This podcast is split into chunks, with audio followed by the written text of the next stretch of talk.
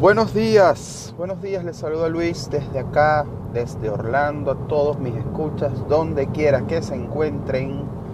Esto es Te va a gustar. Hoy estoy hablando desde el carro, sigo, sigo haciéndolo por temas de tiempo. Es mucho más rápido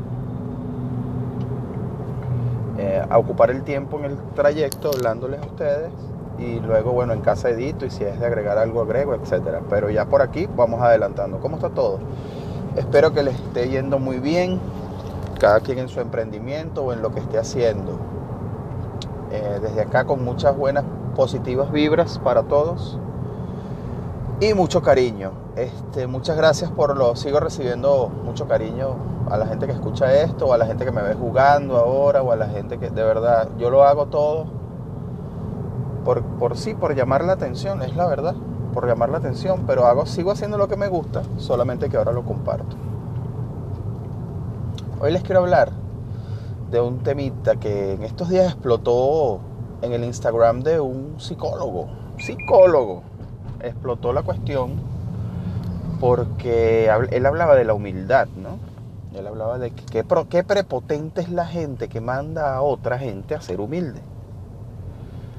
Y él dijo abiertamente que él no lo era, que yo no era, él no era humilde porque él era lo, más arrecho en psicología, etc. De verdad había empezado el, post. Y tuvo su revuelo, ¿no? Eh, está bien, él lleva su red social como le dé la gana, él es psicólogo, él estudió eso, él sabe lo que está hablando, etc. Pero esto no es nuevo, o sea, es tan antiguo, tan tan antiguo que cuando mi hermano hacía karate, hace un montón de años ya, vamos a hablar de 20, 30, 20 y pico de años, ellos tienen como un decálogo que leen todos los días antes de comenzar. Y, a mí nunca se me olvidó una de los eh, mandamientos, llamémoslo así, que ellos decían, ¿no? Decían en japonés y luego lo decían en español, que era sé amable, humilde, sé humilde y cortés o amable y cortés. Creo que era humilde y cortés, sea humilde y cortés. Entonces, si una cuestión, o sea, la cultura japonesa nos lleva a nosotros por lo menos 3.000 años, si una cuestión que tiene más de 4.000 años le decía a la gente que sea humilde, y ustedes ven cómo son los japoneses, que aunque estés en la cúspide de lo más alto, sigue siendo humilde, o por lo menos los que yo he visto,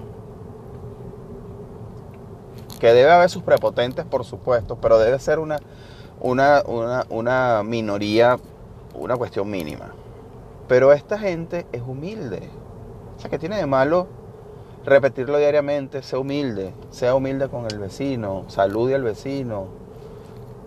No entiendo. Pero el tipo se enganchó y de verdad, si ustedes los... Él es el de psicovivir, él es medio famosito enganchadísimo con el tema. Entonces hubo gente que por supuesto le dijo esto, pero hermano, si, si, ¿qué tiene de malo que yo le diga a alguien que sea humilde? Él, será o no humilde si lo decide o no. Eso no tiene nada de... No me hace a mí un prepotente decírselo a él. No es que yo sea más humilde que él y se lo esté restregando. Entonces es delicado. Para, para estos nuevos tiempos y las nuevas personas que están en lo del emprendimiento y eso, eh, el Guru Gari, que es el que yo sigo, él dice que la humildad es el, él lo llama el ultimate, ultimate superpower, o sea, el superpoder mayor. Y de que tú tienes que ser capaz de demostrar que eres el mejor en lo que haces sin pasarle por encima o sin dejar de ser humilde a una persona que venga a darte un feedback o hacerte una pregunta o a consultarte algo. Estamos en la economía de las gracias, entonces trata de dar la mayor información que puedas y por, en agradecimiento a esa persona, ya lo he dicho antes, pues seguramente sea tu cliente. Entonces, eh, bueno, quería comenzar eh, este programa de hoy con esta idea de la humildad. Si quieren ver esa línea de conversación, yo creo que el tipo aún la tiene ahí en Psicovivir, en Instagram. De verdad se enganchó y dijo unas cosas terribles. Pero así él lleva su red social y hay gente que lo aplaude, y hay gente para todo, hay gente que aplaudió esas cosas, como hay otros como yo que no nos gustó tanto, como hay otros que definitivamente dejaron de seguirlo, etcétera, ¿no? Todo tiene su precio. Todo tiene su precio y hay gente para todo. Entonces seamos humildes. Yo creo, yo sí creo que, es un mensaje que se puede spread al, al, mundo, que se puede expandir. O sea,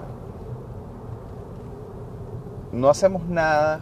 Dígame, dígame esa gente que, pierde la humildad por, por estudio. Oh, porque yo tengo un doctorado, entonces no. O sea, es simplemente conocimiento, no, no es más que el otro. ¿no? Tuviste oportunidades que el otro no tuvo y aprovechaste y estudiaste, etcétera, pero eso no te hace ser más que el otro. O la gente que pierde la humildad por materialismo, peor. Materialismo se acaba. ¿Y después qué eres? ¿Qué te queda? Un día lo tienes todo, el día siguiente no tienes nada y no, no tienes ni siquiera herramientas para volver a comenzar. Porque no eres humilde, porque no conoces a nadie, porque la gente te sacó el cuerpo cuando estabas en la cúspide, porque nadie te soportaba o sea, hay mucho que pensar de este tema, ¿no? Yo creo que hoy, amanecí así, o cabe acotar que no son ni las 7, voy camino al trabajo, quiero salir temprano hoy. Entonces, yo no sé, yo tengo esta lucha todos los días porque aquí en la oficina no hay mucha humildad tampoco. Y hay mucho... Eh, a mí lo que me lo que yo siempre he dicho, esa gente que más te ataca es la que más miedo te tiene.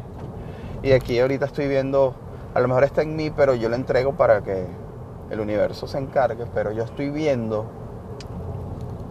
mucha prepotencia, mucho, sobre todo la gente que manda, ¿no? Mucho, mucha falta de humildad para aceptar, hasta para aceptar quizás nuevas ideas o nuevas formas de hacer las cosas.